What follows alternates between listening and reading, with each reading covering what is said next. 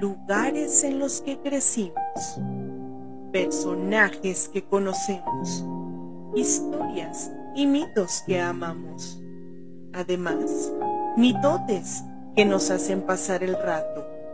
Esto es Historias, mitos y mitotes de México.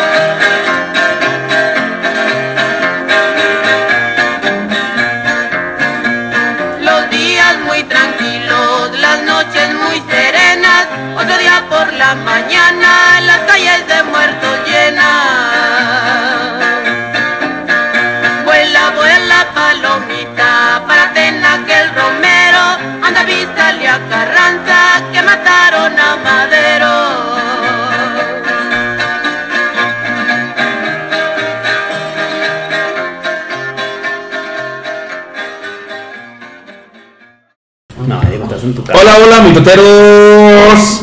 ¿Cómo están? ¿Eh? A falta del señor murciélago de la rata voladora. Sean bienvenidos a este episodio número 43, en el cual hablaremos, como ya escucharon en el prefacio, de la decena trágica. Y para aquellos que no sepan qué es la decena trágica, quédense y escúchenos. Es una, es una parte, es un periodo histórico muy importante de- dentro de la Del revolución. periódico. Ajá, del, la periódico? Un periódico es Un periódico del periodo. el despertar del mañana. del- Pero es, es un proceso, es, un- es una etapa histórica muy importante que, que dio origen, que primero acabó con un, con un linaje de, eh, revolucionario. No voy a adelantar porque quiero que lo escuchen, Ajá. pero dio también un dio principio a, pues, al periodismo actual, al, al Ajá. aquel de, de- del maximato, porque eh, ya hablaremos de eso. Pero sí, sí fue una pieza clave en, en el origen de ese, de ese periodismo de, de ultranza, de, de los generalísimos. Ajá. Va a ser un episodio este, muy bueno, muy bueno. Pero antes de comenzar a hablar sobre, sobre el tema, pues vamos a darle la bienvenida al squad del día de hoy, empezando por el señor Murciélago. Ah, no está el señor Murciélago. Y. Pero Ah, bien. al señor Jaguar.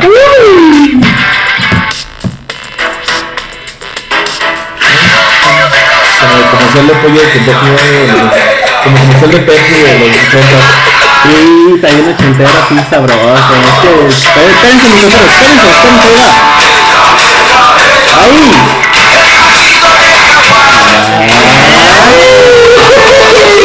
¡Ay!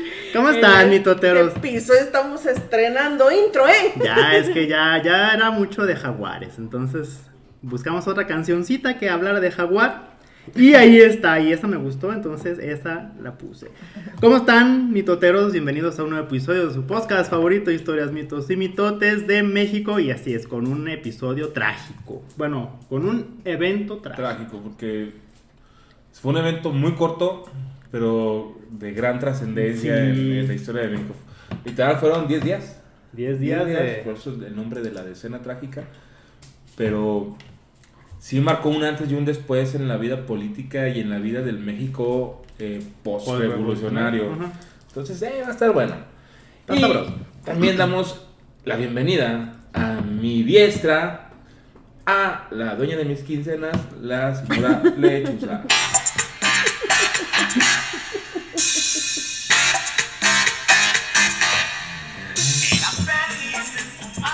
sea, nada que ver.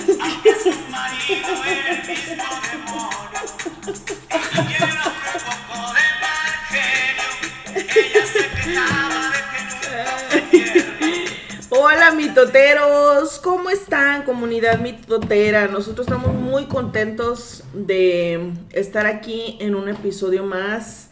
Ya el número, ¿qué? 43. 43. 43, fíjate, hace 43 episodios que empezamos este proyecto tan hermoso que nos ha traído tantas enseñanzas. Y seguimos sin monetizarlo. Pero puro amor al arte. ya ya merito. Pero aquí estamos firmes y leales para ustedes, llevándoles un episodio más con este tema bastante bueno que propuso el señor productor. Eh, debido a las fechas y pues va a haber mucha información bastante interesante entonces si usted está en el tráfico en el baño en su cama comiendo cenando desayunando no sé lo que esté haciendo pues disfrútese este, este episodio que lo hacemos con todo el corazón para todos ustedes. Muy bien. Y su servidor, el señor Well, I saw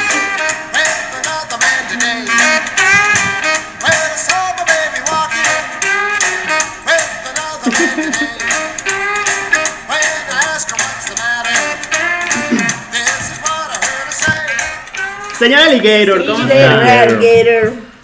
Muy bien. Eh, nos- fíjense que estaba viendo que, que sin querer representamos las cuatro, cuatro décadas distintas con nuestros openings.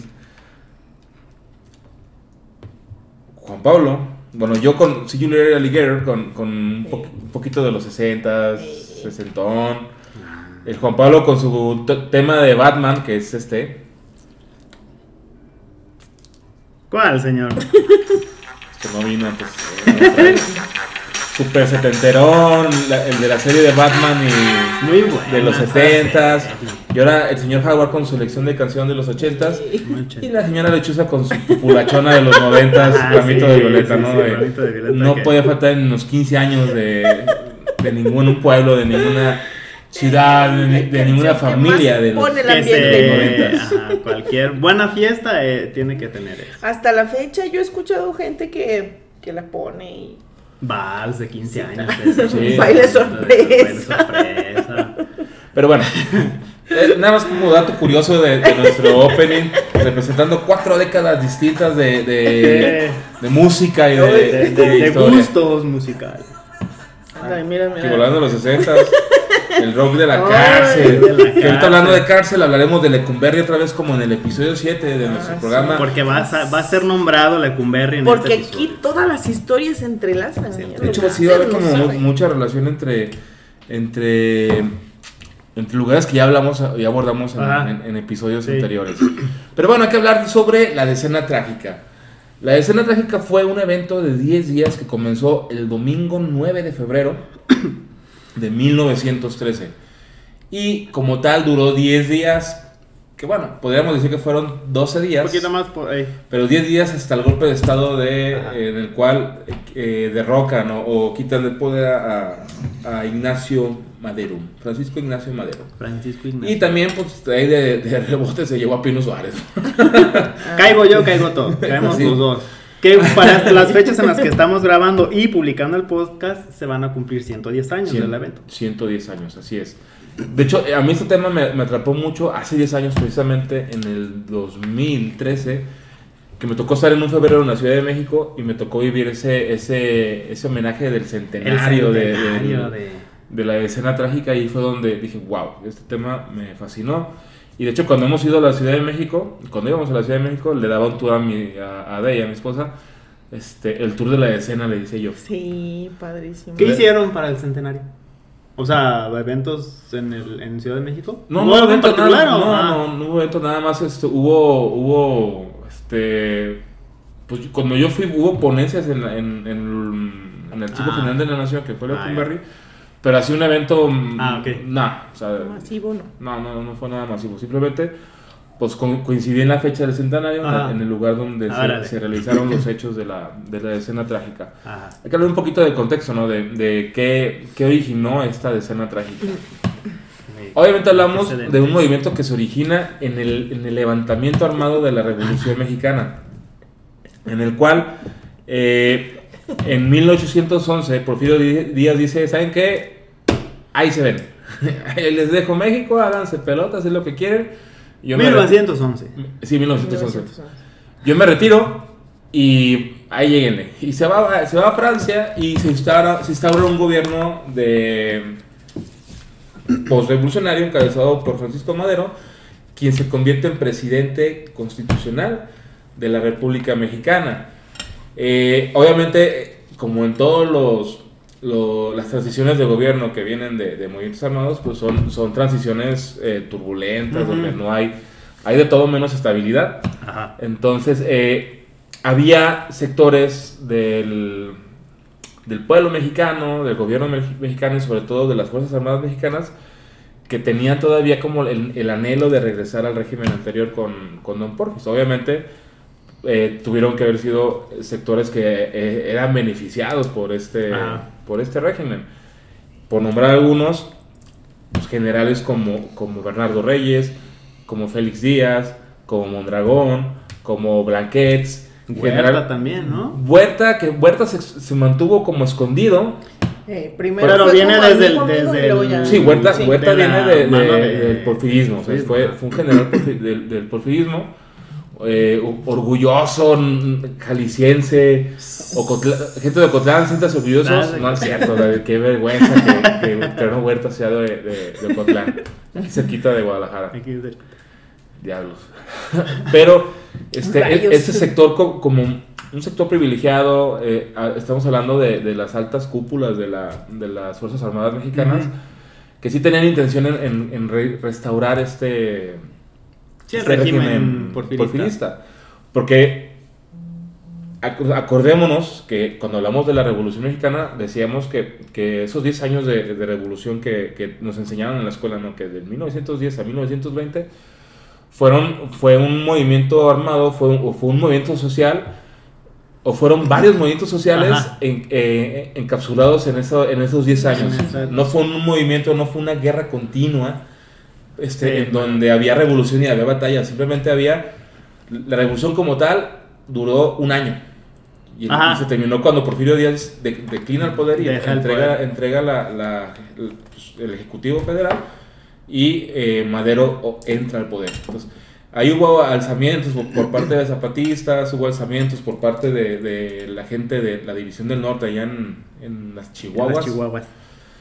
que, que, que desmienten o, o- o- derriban este mito de que eh, las fuerzas revolucionarias eran como un frente unido. Sí, no eran diferentes grupos, No, hombre, y ¿no? cada quien jalaba pa' su-. Ajá. pa- Sí. agua pa' su bocal. Agua pa' su- sí.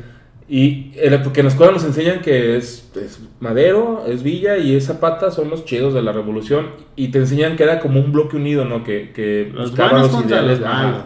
malos. Y resulta que no, que, que- las, las circunstancias este, detonaron en que el gobierno federal de Porfirio Díaz, el régimen de Porfirio, se enfrentó contra, contra tres frentes distintos de, en- de- de alzamiento eh, militar y eso fue lo que detonó en que no, pues no pudiera hacer- afrontar esta, esta crisis social que se, que se estaba presentando en 1910, por decirlo de una manera, ¿no? Crisis social.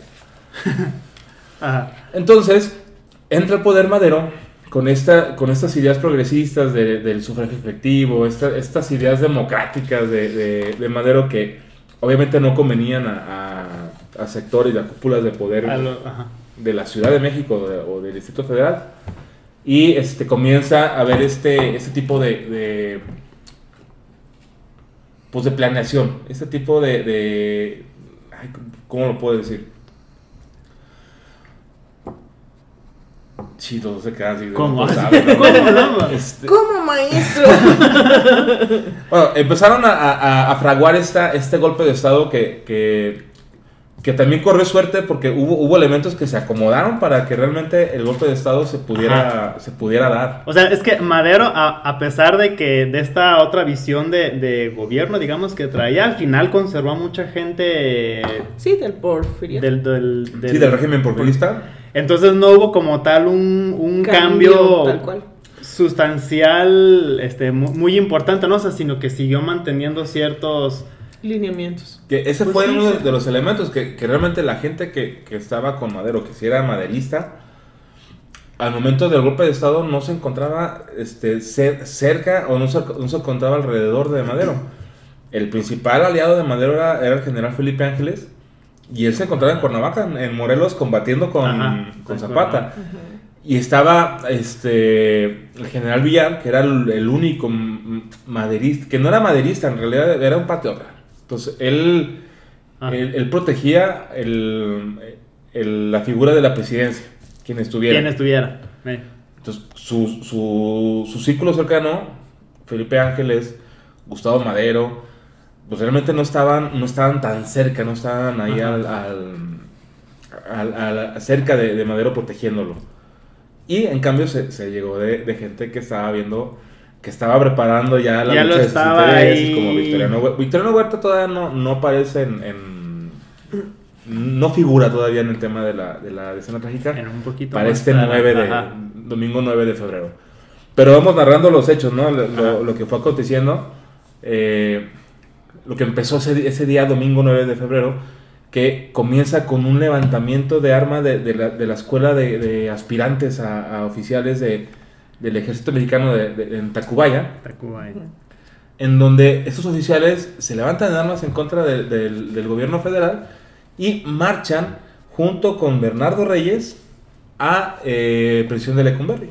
Que a- si, nos, si acordamos y nos, y nos remontamos al episodio 7, decíamos que Lecumberri fue, eh, fue una prisión que fue utilizada por el régimen porfirista para, Para los detener detractores. a los detractores A los y a los, a este, crimen, a los presos políticos o Ajá. los perseguidos políticos. Ahí, paraban. Y paradójicamente cuando, cuando eh, Díaz se va al, al exilio a Francia, pues ese, ese, esa, crimen, esa crimen, esa prisión de Lecumberri sigue manteniendo esa, esa función Ajá, sí. de retener al opositor, pero ahora se cambiaron los papeles. Ahí estaba el general Félix, Félix Díaz, sobrino. que era el sobrino de, de, de Pol De Pot. Porfirio. Por algo quería, quería restaurar el régimen de, de Don Porfis, ¿no? A mí me interesa, el sobrinísimo, de, el, el otro sobrinísimo, porque Que aquí un pequeño paréntesis. Tanto Bernardo Reyes como Félix Díaz ya habían intentado algunos eh, levantamientos en contra Sí. de Madero. no Bernardo eh, en, En finales Chihuahua. de, de 1900... en Coahuila. Ajá, fue en el norte del país, en, en 1900, finales del 1912. Y Félix ya en el, En el estado de Veracruz. en Veracruz, ya en el. No, perdón, en el 1911. Este, finales de 1911, Bernardo. Y en 1912, Félix Díaz. Ambos sin, sin éxito. Y bueno, por, Sí, eso- por, por esos por- movimientos fueron, es que fueron llevados a prisión. A, a Lecumberri. Y Bernardo también fue llevado a prisión a. ¿Qué otra? Porque él no fue a Lecumberri. No, fue él, a- él- él- no, él fue para el norte de la República. prisionero. allá también fue prisionero. Este, y aquí Bueno, el tema es ya que empiezan con este movimiento. se empieza a fraguar este golpe de Estado, pero no se fragua en, en tierras mexicanas. Hay una convención de, por llamarlo de una manera, de esta- estos interesados en derrocar el gobierno de, de Madero, pero es en La Habana, Cuba. Ajá. En La Habana, Cuba, se, se- uno lo piensa y dice, pues viajaron eh, un día, nos vemos mañana en La Habana y ahí vemos pinches viajes de, de 10 días. Pero en La Habana se, se, se comienza a fraguar este golpe de Estado y todos estos 10 días de terror que vivió la Ciudad de México.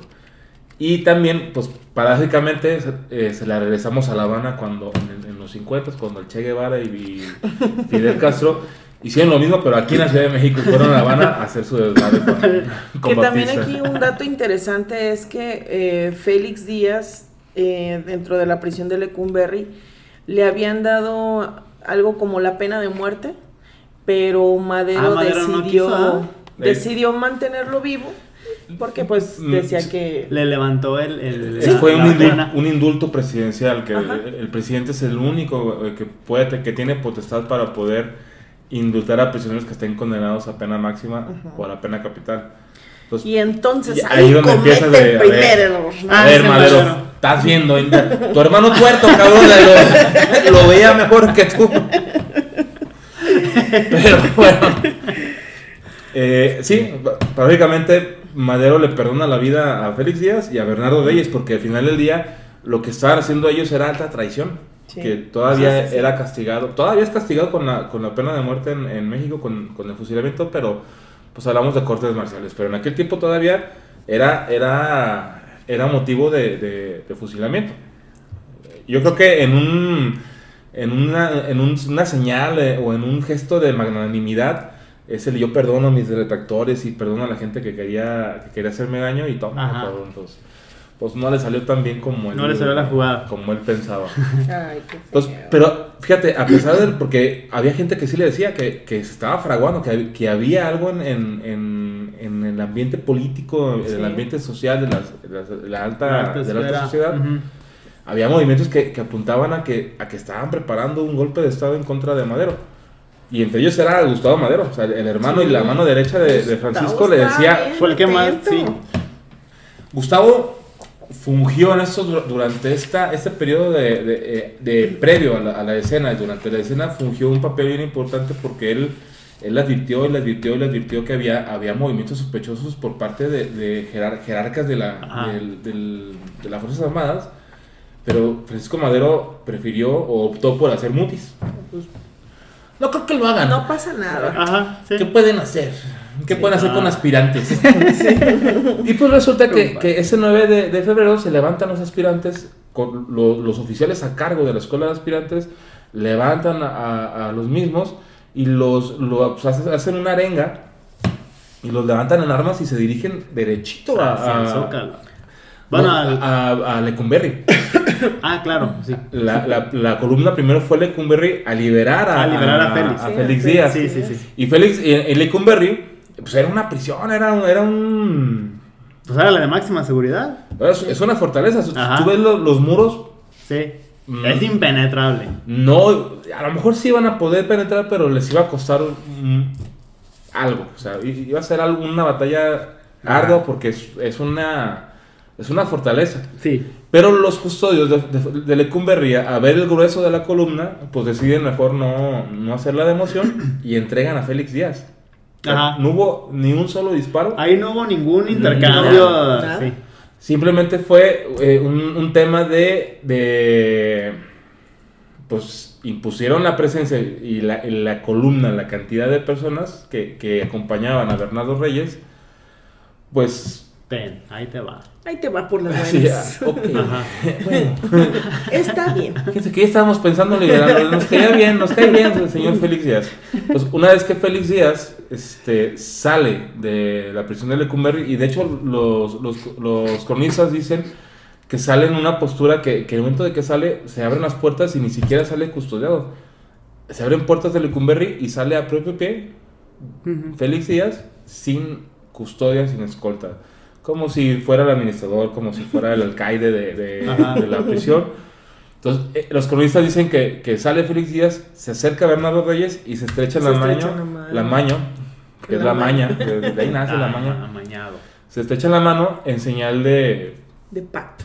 pues de pacto, exactamente. Ahí se sella el pacto ya que, que- que se venía fraguando, que se está trabajando durante este, este periodo de, de convulsión. Enseguida, la columna se va hacia el zócalo de la, de la Ciudad de México, ahora sí. Ajá, sí. Tómese en cuenta, para los que no conocen la Ciudad de México, el zócalo está viendo hacia el este de la hacia el este de, de los puntos cardinales, hacia costa del Pacífico, Ajá. por decirlo de una manera. Sí. Y Lecumberri está en el noroeste del, del Zócalo, entonces la parte trasera hacia el norte. Ajá. Entonces la columna, no sé cómo describe esta, El trayecto. el trayecto que entran por la zona, por la parte de la catedral, Ajá, por la parte de atrás. por la parte de atrás de la catedral. Entonces tuvieron que hacer rodear lo que es el Ajá. zócalo para llegar por esa, por esa, esa parte de catedral. Hay, hay cadetes de, de la, de la escuela de aspirantes que suben a la torre de catedral para, para apostarse como francotiradores. Y cuando llegan a la columna se dan cuenta de que ya lo estaban esperando. El Ecumberri Dieron el pitazo. dieron el pitazo de que iban a columna hacia Palacio de Gobierno este, y que iban con los generales Bernardo Reyes y, y- Y Félix y Díaz. Félix Díaz. Entonces llegan y ya está apostado en, en la entrada de Palacio de Gobierno el general Villar, que era el que estaba encargado de la guardia De de, defender de- el palacio. del palacio durante ese día. Entonces, él con 300 hombres, que, que eran los que estaban eh, encargados de, de la custodia, pues se apostan afuera del Palacio de Gobierno, pero cuando llegan ya están en una, en una línea de tiro. Sí. O sea, literal. Ya. Y en aquel tiempo, la, pues el país o el gobierno federal ya tenía, pues por todo el tema de la, de la revolución, ya había eh, armas, las, Armas. las Gatling, y había obuses. Sí, ya, ya era armamento Sí, Pesado. ya- pesado. profesionalizado. Ajá. Entonces, eh, esta columna llega por, por la parte del oeste de la, de, de la, del este, perdón, del Zócalo, y se enfrentan con, se encuentran con Villar. Entonces, eh, Bernardo Reyes en un, en un arranque de, de, Poder. de poder y machismo mexicano, eh, carga, carga en su caballo contra la columna y con, con alguno de sus seguidores, y pues no llegó ni a la mitad de Zócalo, ¿no? Eh, Lo, lo abatieron a balazos Ajá. porque eran 300 tiradores. Envalentonada. ajá. Y él encabezando Bernardo Reyes, ¿no? De, Vámonos, ya, ya libera Félix Díaz, estos güeyes ahorita se van a rendir también. ¡Ay! Y vámonos todos. eh. Estamos hablando que la proporción, creo que a Bernardo Reyes los, los, los acompañaban cerca de 4.000 Cuando- golpistas. Sí. O sea, Eh, eh, era era bastante. Ajá. era de casi un- una proporción de 12 a 1. La, entonces, Sí. Eh, en, Ah, porque eran como 300 Sí. lo- los, que estaban Sí, los defendiendo el palacio. en, un- en una, en una batalla real, la verdad es que no hubieran durado mucho los 300. O sea, hubiera presentado una batalla porque estaban, estaban resguardados, pero no hubieran durado mucho no, lo- no. los 300 en, en batalla, como, Como Leónidas. 300. ¿eh? Como Tenemos nuestro propio Leónidas en mexicano, el, el general Villar. Entonces, en esta, en esta refriega, eh, pues Bernardo Reyes muere, que es, es el primer personaje importante de esta escena trágica en, en- en caer abatido. Fíjate qué rápido. lo, que le- lo que les gusta al pendejo. Y hasta ahí llegó el, Eh, eh, el, se- el compañero de. Félix Díaz. Sí. Félix Díaz así de no manches. güey". Así como, de, "Ah", de como, como cuando juegas un videojuego de Mario Bros. y en el, en el La- primer brinco llegas y, y te caes. ¿no? Cuando matan a Mario. que no, no le tienes al monito y caes justamente antes y te, te toca y te mata. Así, como que- así fue Eh, la pero- de Bernardo. Entonces, Bernardo Reyes, pues pa- ahí pasó a mejor vida, ¿no? Y se le acabó el, se le acabó el corrido a Bernardo. Y el general Villar también es, es lesionado, y eso también marca un, un punto importante Sí, es el punto para el de tema de la, de del, del, pues del golpe de Estado, de que se pudiera Sí. concretar. Entonces se llevan a enfermería a Eduardo, Villar, y en ese momento eh, Madero le dan el pitazo porque Madero no estaba en el Palacio de Gobierno. Ma- Madero Estaba estaba, en en, el castillo de Chapultepec, que ya lo hablamos en el episodio 49, 40. Ah, o sea, por ahí. Entonces hablábamos también de que, que, que Palacio de Gobierno para, el- para la, la época de la Revolución, pues era, Era era la residencia ajá. oficial y era, era la donde vivían los presidentes. Ajá. Entonces La Madero, Casa Blanca La Casa de Blanca México. de- Madero estaba eh, en, Pala- en Castillo de Chapultepec mientras se, se daban los acontecimientos de la, la batalla del Zócalo y eh, estaba la, la escuela de cadetes.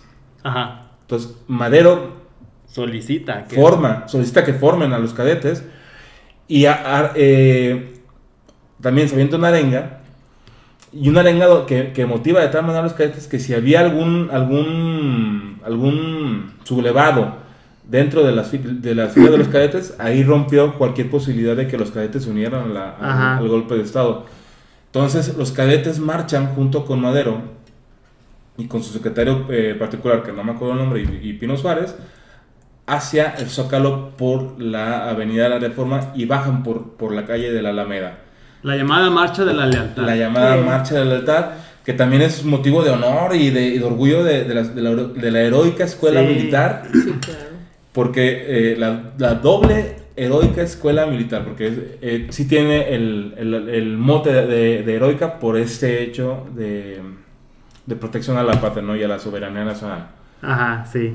Entonces bajan por esta, por esta alameda, eh, la alameda central, y cuando llegan a la altura de, lo que es hoy el Palacio eh, de Bellas Artes, Madero se detiene y se mete a una, a una casa do- donde hay un balcón, que, que todavía sigue estando el balcón ahí, y da un discurso, obviamente hacia los, hacia, hacia los militares que venían acompañándolo, un discurso de, de, pues de victoria.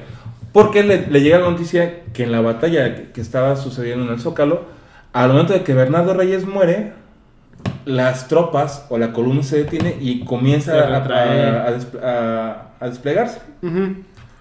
Eh, culillo. Eh, Pues fíjate, eh, supone que eran militares, pero pues eran aspirantes, eran, todavía eran cadetes, no tenían esa preparación. Ajá, sí, no. Entonces se repliegan y se van hacia Ciudadela. Que Ciudadela está cerca de... de- ¿Qué viene siendo hoy? Hoy es un museo. Sé. Un museo, este, pero eh, li- literalmente está a cinco minutos de la Alameda. O sea, sí está muy cerquita. casi casi se topan las columnas Ajá, al... sí, está muy cerquita. Entonces, la, la ciudadela en aquel tiempo era un fortín, era, era como una... Sí, un bodegón de, un bodegón. de- de armamento. Que de hecho de ahí se, se surtieron, ¿no? Porque Sí, no, pues, llegaron a la sí. ciudad y. Ah, pendejos, o sea, fueron- supieron a dónde, Ajá, a dónde dónde ir. irse. dirigirse. Entonces se van a la ciudadela, le dan, le dan la noticia a Madero, entonces él decide dar este discurso de victoria, de, ok, hubo un levantamiento, pero fue sofocado.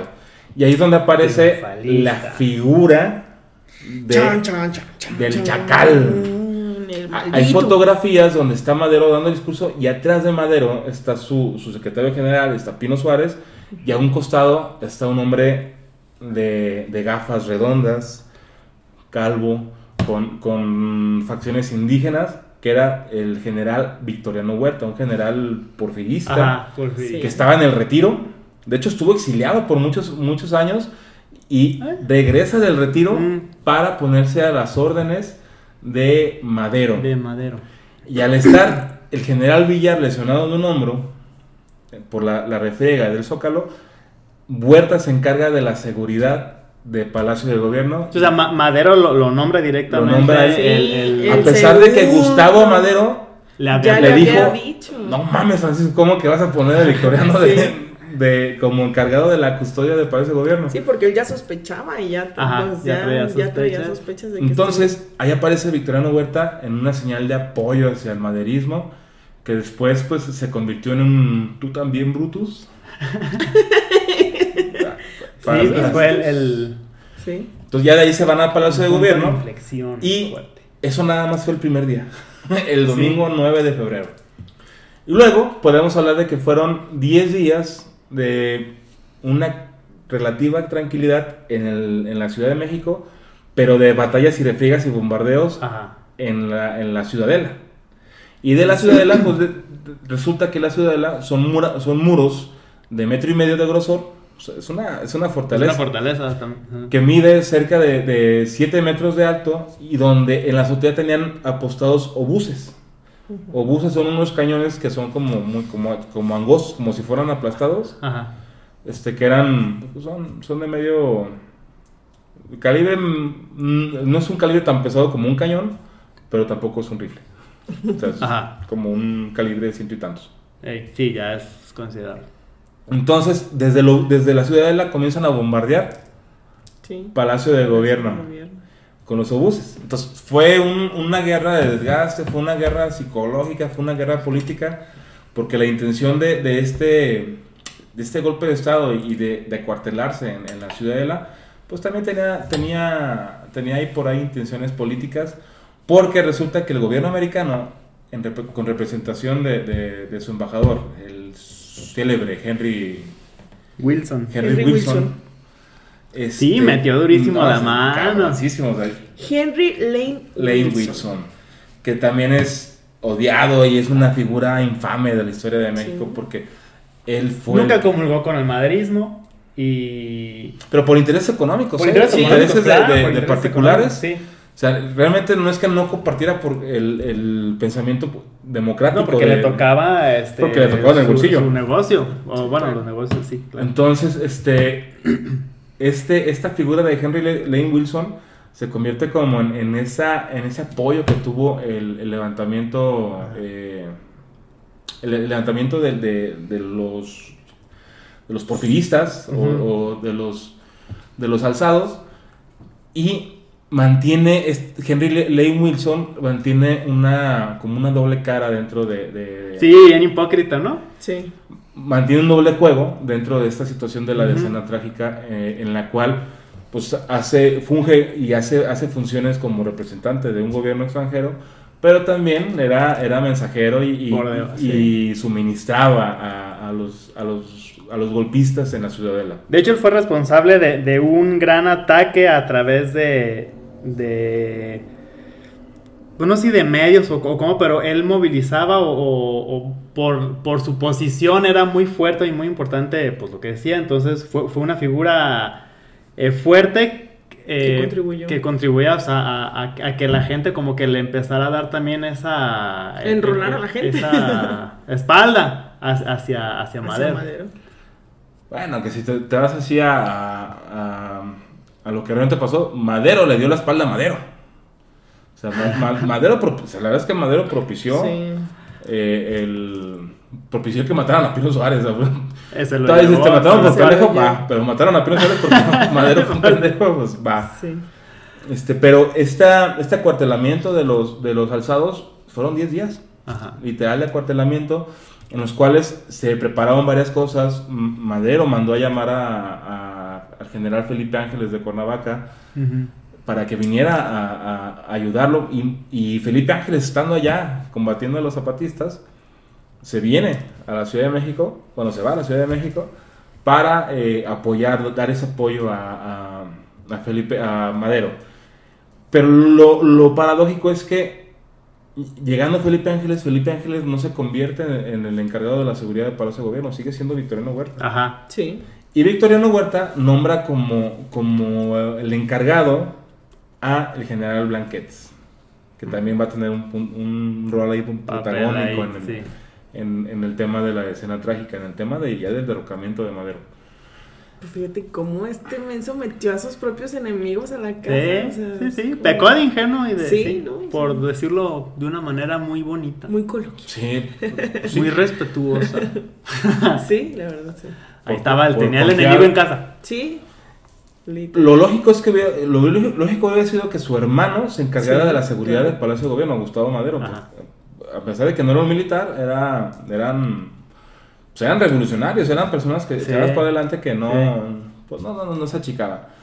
Y aparte era muy inteligente, la neta es que Ujú. pues él, él era el que estaba en todo y era el que le daba el pitazo Sí, al otro, sí. pero Entonces, Victoriano Huerta comenzó así como a, a colocar las piezas para, para empezar a dar el- el- el- las piezas en el juego para dar el jaque mate. Ujú. Y Gustavo Madero se dio cuenta de, de- de esos movimientos, se dio cuenta del, de la- del nombramiento de Blanquets. sí. Blanquets, un, un general, este, un general porfirista, Ajá. condecorado, que, que era, muy, era muy cercano también a, a Mondragón, que Mondragón no lo hemos mencionado, pero Mondragón también tuvo un, Sí, un papel un importante. papel importante durante esta, esta escena trágica, que, que al final no figuró, pero fue una de las mentes que... Pues es que al final cuando estaban tanto Bernardo como Félix, Félix. encarcelados, él fue el que como empezó... Él fue- el él liberó a. Bernardo. Él liberó primero a Bernardo. Ajá. Y Mondragón, que dentro de, su- de sus principales aportaciones fue el, el crear un rifle. Él diseñó, Ay, sí, es cierto. diseñó un rifle, era un, un rifle que ya existía, un Mauser, pero O sea, lo, lo convirtió a, a- lo mejoró. a un rifle automático, que fue un rifle que se utilizó durante la, la Revolución Mexicana, un Mauser de 7 tiros, pero automático, no tienes que estar eh, corta- encasquillando el- el- o cort- cortando el cartucho para dar- soltar el tiro. Entonces, esa es, esa es la principal. Innovador el señor. Pues innovador, que, eh, lo hizo bonito, porque sí está bonito el Mauser, y, y, pues le cambió el mecanismo Ajá, de, sí. de- mejoró algo ya hecho. Entonces, eso es como lo, por lo que Su es gran aporte. De hecho, ni siquiera por el tema de la escena trágica, porque tú vas a, a- a- a un museo de Chapultepec y hay cuadros de, de, de este Mondragón. Y de hecho está un- una réplica de la, de la carabina Mauser Sí. de, de, Mondragón que se llama el rifle Mondragón. Ajá. Este, pero nadie lo asocia con el golpe de estado que sufrió Madero. Ajá. Entonces, ya, en, la, en la ignominia. Ah, sí. Pero este Mondragón tuvo ahí su papel relevante Ajá. como, como propiciador del movimiento. Como el iniciador ya. Los ejecutantes fueron Bernardo Reyes y, y Félix. Félix Díaz. Entonces ya comienzan a colocarse los, los- las piezas claves de, de- de ese, de ese golpe de Estado y el día 19 de... de- que pasaron 10 días. Ah, antes de llegar a- al día 19, durante esos 10 días fue- fueron días de bombardeos, fueron días de, de- donde hubo muchos, hubo decenas y decenas de muertos todos los días. Sí. Tanto que en la Ciudad de México, pues tú, no- tú nos platicabas hace rato, ¿no? Que tuvieron la, la necesidad de, de ver qué hacían con los cadáveres. Sí, era- eran tantos los cuerpos que habían caído muertos que decidieron incinerarlos porque por el temor a que se propagara algunas, algunas enfermedades, algunas pestes. Entonces, eh, por la cantidad de, de- de- de muertos. Se habla de, de que hubo 6.000 muertos Sí, por ahí. Sí, muchísima gente Pero- inocente. Ajá. en 10 Mu- días. muchos pero muchos mirones. Sí. De hecho, en la primera, civiles, muchos civiles. en la primera refriega que hubo en el Zócalo, se decía que, que gran parte de, de las personas que murieron fueron personas que estaban viendo la... No, y, y aparte, co- como ese movimiento fue, empezó de madrugada, eh, recordar que el enfrente del Zócalo está la catedral. Ujú. Y siempre, eh, en aquellos entonces, las misas empezaban muy temprano. las de gallo. Entonces, las de gallo, entonces se mencionaba que mucha gente, Salió a... eh, pues que estaba ya en el templo, pues al, al escuchar ya los balazos, la gritería y todo eso, pues les tocaba, o sea, les tocó porque ahí estaban en la zona. Entonces, este, se, se menciona eso, pa- y porque era domingo, o sea, domingo en la madrugada, Sí. que la gente pues llenaba los, los, los templos, entonces ahí se, hubo una concentración muy alta de civiles, pues que fallecieron en el lugar. De hecho, eh, hay fotos donde la- el Zócalo no es el Zócalo que conocemos, es- no es la plancha del Zócalo. No. El Zócalo era, un- era una plaza, este, como las que hay en todas las, en todas las ciudades de, de México, donde había jardines, y había bancas, y Sí. había un kiosco. Ahorita está en la plancha y nomás de concreto, Ajá, de- Ya una banderota, ¿no? una banderota. Pero, pero Y diario hay manifestaciones Eh, ahí. eh, Ya- era una placita más, este, Sí. como las que conocemos, que todo... jardín, kiosco, banquitas. Este, Vamos a buscar fotos a ver si A ver si encontramos, encontramos. algo. Sí, por ahí, ahí tengo yo mi archivo de fotos de, de la escena trágica. Pero gran parte de las de las de las de los de las víctimas mortales de, de la escena trágica fueron, Fueron fueron civiles. civiles. Ujú. Gente que, que estaba estaba nada más como los chinitos nada más mirando. La Ah, foto está la discurso. El balcón, La foto de donde dio el, el la, discurso. la arenga. Ahí. Y ahí está, el- está. hasta el Jagger se sorprendió de La la cárcel de Tlatelolco. foto. No, de a donde se de fue. De donde se fugó Reyes, ¿no? Ah, Esa sí. es la de Tlatelolco. Entonces, eh, hay, una, hay un cese al fuego durante... Hay un pacto, ¿no? hay una tregua, ¿no? Ajá, que se supone Sí. que era como para negociar ya la, la- el cese de, del- de las hostilidades, Tregua de, tregua de 24 horas, o sea, no. que nada más respetó Madero. Madero fue Sí, porque los otros, este, Se men- tregua, pero... Se menciona que, que los otros este, aprovecharon las 24 horas de cese fuego para reabastecerse. Ajá, sí. Y Madero sí fue único que dijo, no, no, sí, respeten, no. ¿Qué ese día, qué sí día fue? negociar. Fue el, El, el 18. el 18. El 18. Sí, fue un día antes de, de- de que se... se- De que se de que culminara la, la- Pero el entonces, 19 de febrero ellos cedieron, el- o sea, firmaron su, su renuncia. El 19 Ah, entonces de- el, el 18 fue la tregua. Pero entonces el mismo 18 fue cuando Gustavo Madero eh, a- eh, El- lle- lleva preso a Victoriano Huerta, ¿no? A- ante Madero. Ese fue el, sí, el 18. En el 18, El- cuando fue el tema de la de la de tregua. 24 horas de, de fuego, Madero ya tenía como los elementos para, para poder acreditar que, que sí. Para demostrar que sí estaba. que sí en- estaba involucrado en este movimiento. Y va y lo, lo arresta y lo presenta Sí, con Madero. Ajá.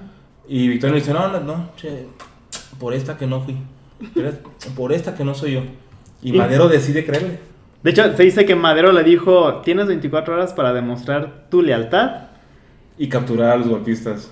Y, y Victoriano le responde, yo soy, al- digo, este, parafraseando, yo soy como tu más leal, eh, pues no servidor, pues, pero, pues sí, o sea, como dando a, a entender, o sea, le dio ese mensaje de yo soy leal a ti. Yo soy tu Tracas, más ¿no? leal. Entonces, este- Y atrás del- de Madero estaba una foto de, de Félix Díaz. Ah, Entonces, ahí fue, también fue un, un momento así Fue el quinto error de Madero, ¿no? Porque Sí. decidió creer de nuevo en, en, en Victoriano. Ajá. Y ya Gustavo fue de, "Ay, pues ya, carnal. Que Ya, te- ya nos cagó el payaso a todos. Que en, en- en- No, en ese sí. mismo día Yo tengo un dato importante. Ya es cuando ahora arrestan o bueno, hacen prisionero a Gustavo. Guardabosques de la Ciudad de México Ajá. arrestan a Gustavo en, en la zona norte de la, de la ciudad, que, en un restaurante que se me, olvida, se me olvida el nombre. Este, pero lo detienen ahí. No, pero él se, se entrevista con Madero, perdón, con, con Victoriano Huerta, Ajá. en ese restaurante. Entonces Victoriano dice, ¿sabes qué? Voy a ir a, a- a- al baño. Y se levanta y hace una llamada. Llama a Palacio de Gobierno a Blanquets para que eh, detenga a, a Madero, a Madero. Francisco. Y en esa levantada, Victoriano Huerta ya no regresa. Llegan a la mesa de Gustavo Madero, guardabosques, 20 Y guardabosques ahí lo, ahí lo que lo detienen y lo sacan del restaurante y lo llevan a la plaza de, que estaba enfrente del mismo. Y ahí le, le paran la chinga de su vida. Lo torturaron y lo mataron. Y lo mataron. Y se dice que la tortura fue que fueron golpes, que fueron disparos en las piernas, en el estómago, o sea, que, que fue una muerte muy... Muy prolongada, muy... Y acabaron quitándole el, el ojo bueno, porque Gustavo Sí, Madero tenía un ojo de era- cristal. tenía una- sí. Entonces, literal lo dejaron ciego y ya después le pagaron el balazo en la, en la cabeza para dejarlo tirado en la, en la plaza de esa... No. En el, en el obelisco de esa, de esa plaza. Entonces, le dan el pitazo a, a Victoriano Huerta de que pues ya, que ya estaba hecho, ¿no? Que su principal retractor ya había sido silenciado. Ajá. Entonces, Blankets, al escuchar ya el- el- la orden de, de- de Huerta de, de comenzar a, a la operación exterminar al chaparro, hay, hay una, hay una reunión de gabinete en la, en la oficina principal de, de Palacio, donde está Madero con todo su gabinete, y llega Blankets y le dice, lo, lo- perdón, llega el, no era Blankets, llegan oficiales de, de también guardabosques a querer detener a, a Madero, y ahí el gabinete, pues res- resulta que el gabinete, todos los miembros estaban armados. Entonces comienza un tiroteo entre, el el, particular, el los miembros del gabinete con los militares, y Ajá. Madero y Pino Suárez se escabullen, toman el, el ascensor, El ascensor. bajan, bajan a la- a la- al patio principal de, de Palacio de Gobierno y se encuentran con Blaquets y le dicen, Blaquets, General Blaquets, está, eh, está sucediendo otro golpe de Estado en, en el, en el despacho. Entonces Bla- Blaquets saca la pistola y le dice, señor presidente, está usted arrestado. Arrestado. Y ahí se consuma no, ese, no, ese golpe de Estado que se, que se dio Ajá. durante 10 días, prolongándolo, prolongándolo a, a 12 y ahorita les platicamos ¿Por qué? el- por qué. Ese Hasta- fue el día hasta 19. 22. El día que los, los, los alzados de Ciudadela se rindieron, que también fue parte, me imagino que también fue parte de la estrategia de, de Huerta, hacer que se rindieran para bajar la guardia de, lo- de los defensores del Palacio de Gobierno. Entonces, eh, eh, Madero y Pino Suárez son detenidos y son encarcelados en las mismas oficinas en, en una... en- en un Sí, de ahí mismo de Palacio. Pero, ajá. pero lo, lo metieron a un, a un cuarto de, de- de- Como de- una celda. una conserjería. Ajá, por sí. Y ahí, este, de hecho, hay en Palacio, en Castillo de Chapultepec, hay un cuadro muy famoso donde se ve Madero sentado y se ve Pino Suárez acostado en, en dos sillitas, Sí. que es una representación de, de cuando Madero estuvo detenido ahí en Palacio de Gobierno.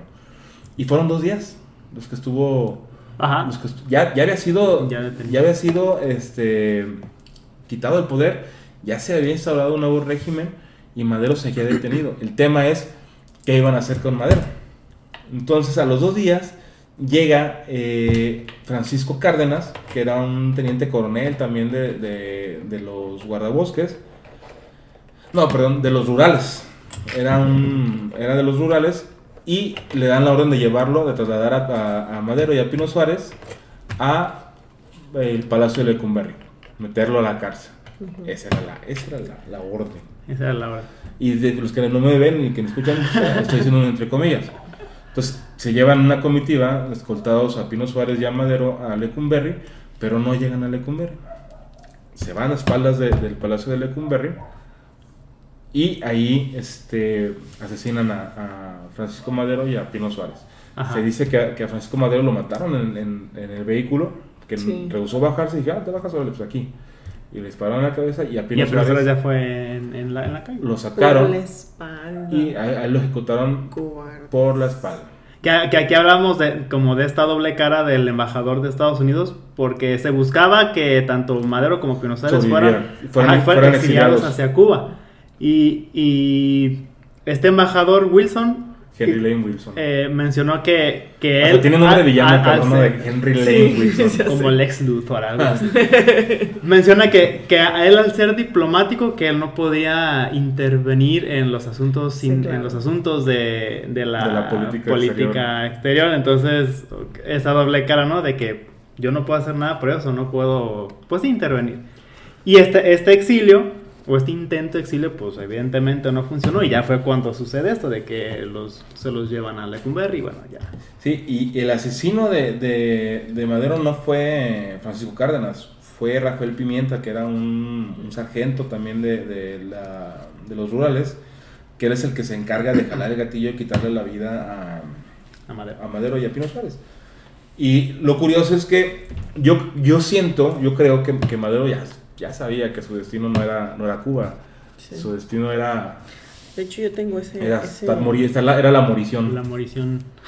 Yo tengo esa, esa parte de la historia que dice, el 18 de febrero de 1913, en plena decena trágica, Madero y Pino Suárez fueron aprendidos por los esbirros del Chacal, que es Victoriano Huerta, quien también había ordenado la captura, del del, captura y el asesinato de Gustavo Madero, quien aún tenía ciertas posibilidades de organizar una respuesta en contra del cuartelazo gracias a sus aliados que se reunían en un grupo conocido popularmente como la Porra.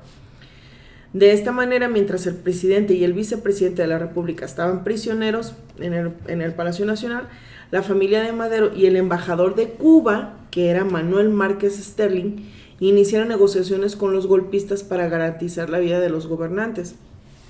Los términos del acuerdo decían que ellos tenían que firmar su renuncia y podían ser este, exiliados en, en Cuba. Y pues los golpistas empezaron a, a meterle presión a, a Madero y pues él dice, ok, te voy a ceder un papel, este, eh, te, voy a, te voy a firmar mi renuncia, pero este documento solo se lo puedes entregar al Congreso una vez que nosotros ya estemos en el barco para irnos a Cuba. Y entonces, este, vuelve a cometer otro error, firma, vuelve a confiar, firma Ajá.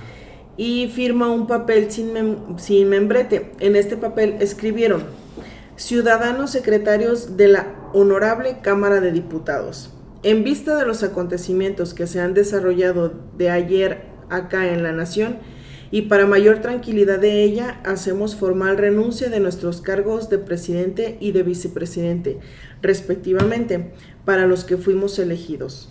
Protestamos lo necesario. Y ahí firma Francisco Madero. Y entonces, eh, el documento, pues debía de haber, debió de haberse entregado al Congreso, pero pues ellos ya una vez que, que estuvieran en el crucero en Veracruz para irse a Cuba, y, pero pues obviamente Huerta y sus seguidores pues violaron este último acuerdo. Y se dice que en los últimos días del presidente Madero, el embajador Márquez Sterling narra que don Ernesto Madero llegó con una extraña noticia al lugar donde estaban Madero y Pino Suárez. El señor Lascurian, ministro de Relaciones Exteriores, va en este momento a presentar tu renuncia. Madero saltó de la butaca. ¿Y por qué no se ha esperado Lascurian a la salida del tren? O sea, ¿por qué no me esperaron a que yo me subiera al barco? Tráetelo aquí, que venga en el acto, sin demora, corre, vaya usted también, señor Vázquez, tráigalo enseguida. Ernesto vuelve con las peores noticias. ¿Sabes qué, Madero? La renuncia ya fue presentada. Lentamente Madero fue recobrando su habitual sonrisa e inundándose de conformidad su espíritu. Huerta me ha tendido un segundo lazo y firmada y presentada mi renuncia, obviamente no cumplirá su palabra. O sea, él ya sabía que Pues que nuevamente. venía. De hecho, hay un dato que omití. Eh, fueron detenidos en esa conserjería de Palacio de Gobierno Pino Suárez Madero, pero también está detenido con ellos el general eh, Felipe Ángeles. Porque él llega a, la- Ah, sí, es cierto. llega a Palacio de Gobierno Sí, y en ese momento lo detienen. Ajá. Cuando se lleva eh, este Francisco Márquez y, se- y Rafael Pimienta, se llevan a Madero y a Pino Suárez, también se levanta eh, Felipe, Felipe- Ángeles Felipe y pregunta, ¿Temillo? No, usted no. Le dicen, le dicen, no, usted no, mi general. Ajá. Usted se queda. Y se llevan a Pino Suárez y, y me acordé porque en la pintura está también Pino Suárez, está Felipe Ángeles está parado Mm. a un lado de la silla de Madero y donde está acostado Pino Suárez. Lo curioso es que les di- yo les decía, Madero sabía que no, que no iba, no iba a contarla. Sí, Ajá. claro. Este, y me imagino que sus sospechas se, se, se acrecentaron cuando llegaron a Lecumberri y no entraron a Lecumberri. Sí, se fueron hacia Sí, Se atrás. fueron hacia la parte trasera de Lecumberri y en la parte trasera del, del palacio fue donde está ejecutado. De hecho, ahorita hay una placa, hay un monumento donde están los bustos de Pino Suárez. Y, está el busto de, de Pino Suárez y el medio busto de, de Madero porque ya está... Vandalizado. Fue vandalizado. Pero ahí, se, ahí señalan el punto donde Pino Suárez Donde y Madero fueron, fueron asesinados. Mm. Y ahí señala el punto donde se consuma esta, esta escena trágica, este golpe de Estado hacia el gobierno madero. Que dicen también que una vez que sucedió esto, el... ¿Era General Pimienta? No, Rafael Pimienta, Rafael era, Pimienta. Era, un, era un teniente. Sí. Este, limpia la escena del crimen, obviamente, porque pues él mata a Madero dentro del, del carro Sí, y entonces hace como la limpieza y ellos eh, le cuentan que fue un... que quisieron qué? Como... Que interceptaron el convoy donde iba Ajá. Madero y eh, ciudadanos inconformes, Sí. ciudadanos este, que, que no estaban de acuerdo en que, en- que no estaban, que no comulgaban con las ideas de Madero y que ellos fueron quienes mataron a, solamente mataron a Madero y a Pino Suárez, a los, a los custodios no, o sea, la, la gente que lo venía custodiando, Ah, a ellos no les hicieron nada. Ah. Entonces, Entonces ahí maquillaron la, la escena Ah, del la crimen. escena del crimen. Ah. Y pues, obviamente. Pero qué cobarde es matar de esa forma. pues mira, yo siento que cuando uno es pendejo se lo merece. Pero no, o sea, no, estás hablando de la, de la vida de dos personas. O sea, podrán ser muy pendejos, pero. Pero es su vida. O sea, no, no puedes. Sí podemos decir que fue, que es crónica de una muerte anunciada, ¿no? Eh, sí le anunciada- queda. definitivamente Anunciada por todo el mundo, anunciada por tu hermanito, mi- tu hermanito, ¿cómo se llama? El hermano chiquito de Madero que se le aparecía, Miguel. A este. O Ramón. Ay, no me acuerdo. El hermano que yo imagino que el hermanito le dijo, hey, güey, te van a quebrar. Eh, Trucha. Trucha, carnal. Hazle caso al ojo de tondera de acá, de mi, de mi hermano Gustavo. Pero, Sí. digo, es este, fue un periodo turbulento, pero también Madero se pasó de güey. Sí. O sea, ahí las señales estaban. Sí, sí, sí, estaba Las todo allá a la vista. estaban. Y resulta que después de esto, Victoriano Huerta se, se, se queda como se presidente, eleva como se eleva a la presidente. presidencia. Pero aquí, aquí nada más Sí. hay, hay un dato curioso. Eh, bueno, primero, la línea de sucesión presidencial en aquel entonces, al ya no haber presidente, bueno, al Y ya no haber vicepresidente. pasaba al, al, al Secretario de- canciller, al canciller. que era Lascurain. el- Pedro Lascurain. Lascurain. En automático él pasa. Que era el secretario de Relaciones Exteriores. Él, eh, el en, minutos, en- ajá, renuncia y en automático entonces la, la- la línea de sucesión pasa al... al a- Pues era secretario de guerra o ministro de guerra. ajá, como al, al ministro de guerra. Y es que entonces que asciende Victoriano Huerta a la Pero presidencia. super armadísimo ese, ese sí, pues eso, eso estuvo bien. De hecho, dice, aquí dice, eh, el único que podía ocupar el despacho más importante del país, pues era Pedro Lascurain, el entonces secretario de Relaciones Exteriores, quien luego de rendir protesta y jurar defender la Constitución, Maldito hipócrita. Pues sí, sí la defendió. Tomó una la- sola decisión. Firmó el nombramiento de Huerta como su secretario de gobernación. Acto Ah, seguido, de después de sí. 45 minutos de ocupar la titularidad del Poder Ejecutivo, renunció para poder ceder la banda presidencial al único integrante de su gabinete, que en este caso pues era el asesinazo de Madero y Pino Suárez. Pero fíjense, lo, lo, lo paradójico de este, de, este, de este acontecimiento histórico fue que una vez que Victoriano Huerta se, se alza al poder, ahora sí todas estas acciones revolucionarias se unieron. Ajá.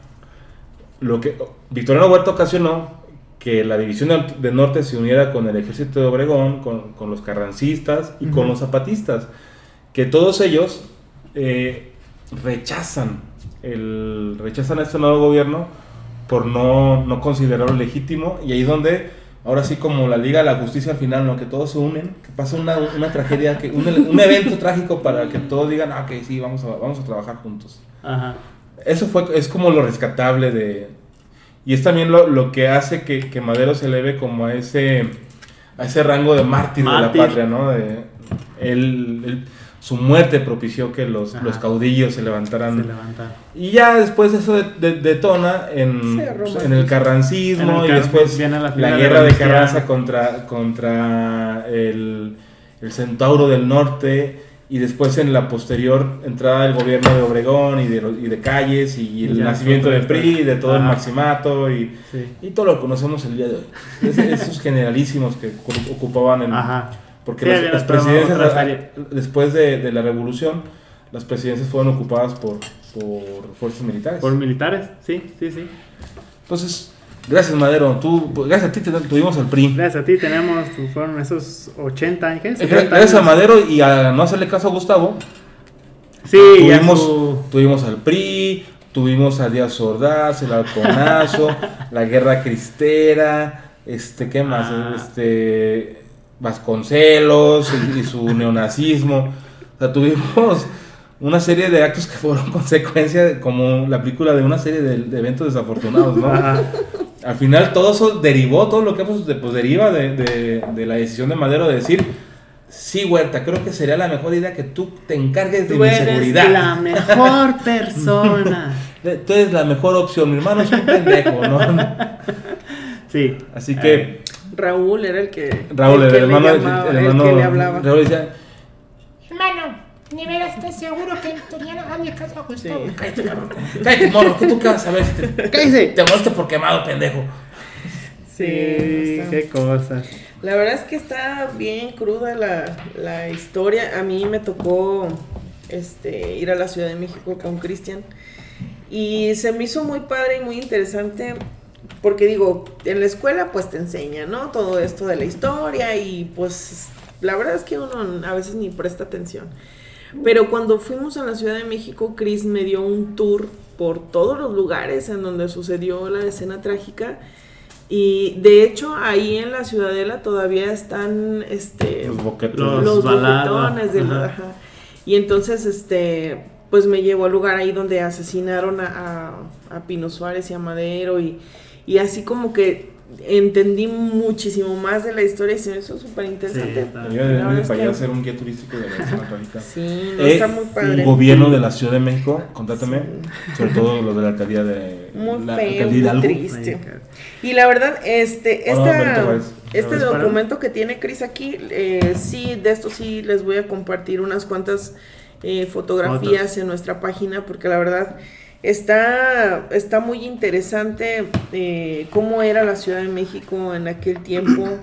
eh, los uniformes, de Sí, eso- todos eso. los- está, está muy padre el documento, entonces vamos a, A subir fotos. a subirles fotos, les vamos a compartir un poquito de, Sí. de esta parte de la historia y pues espero que, que les guste mi Sí, y ya para cerrar, ahora sigue el momento mágico musical.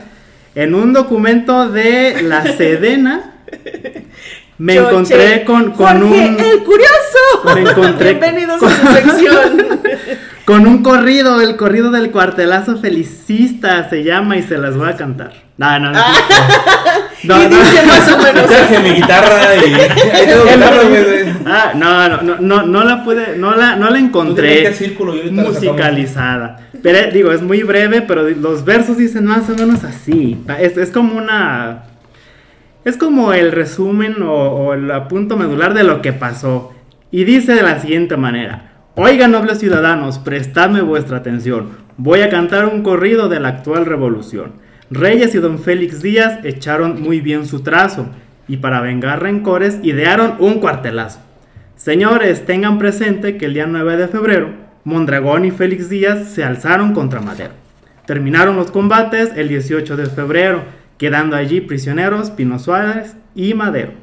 Muchos soldados ya muertos en Palacio y Ciudadela fueron sus restos quemados en los campos de Balbuena. Huerta por sus partidarios so- se hizo solo presidente. Luego que subió al poder, a Madero le dio muerte. Se me hizo así- Suena como a calaverita. Suena como a escribió. calaverita, pero me, llamó, me llamó la atención. Ah, ¿Cómo se llama? Yo lo vi, bueno, ahí en, en este documento dice corrido del cuartelazo felicista. Mm, A ver Pues, si lo encontramos musicalizado. sí, si no, ahí están los versos. eh, pues es un tema que a mí me gusta mucho, como podrán haberlo, haberlo notado. Es un, es un tema que... Ay, no.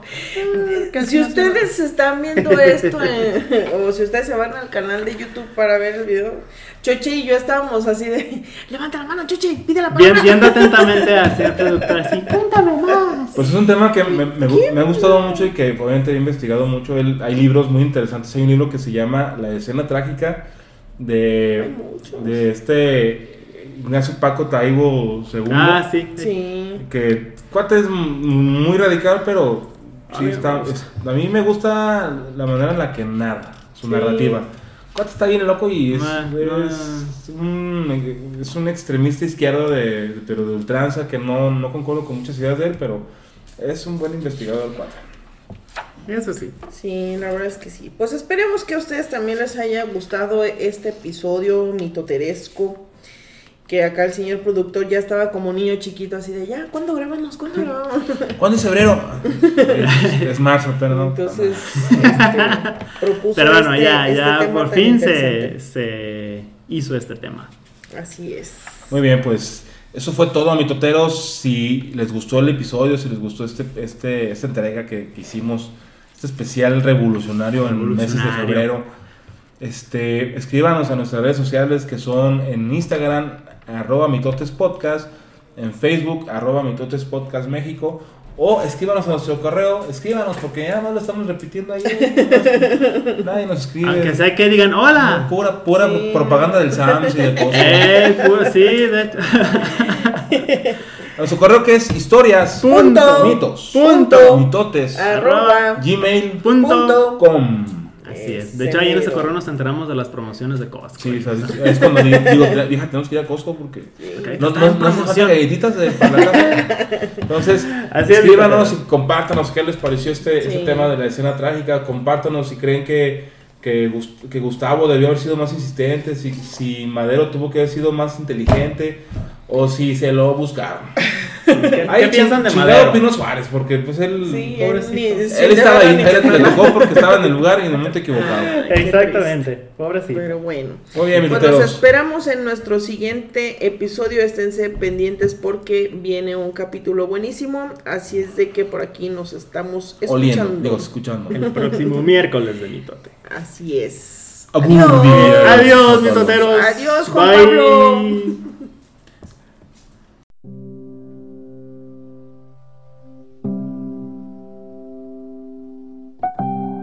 Esto fue Historias, mitos y mitotes de México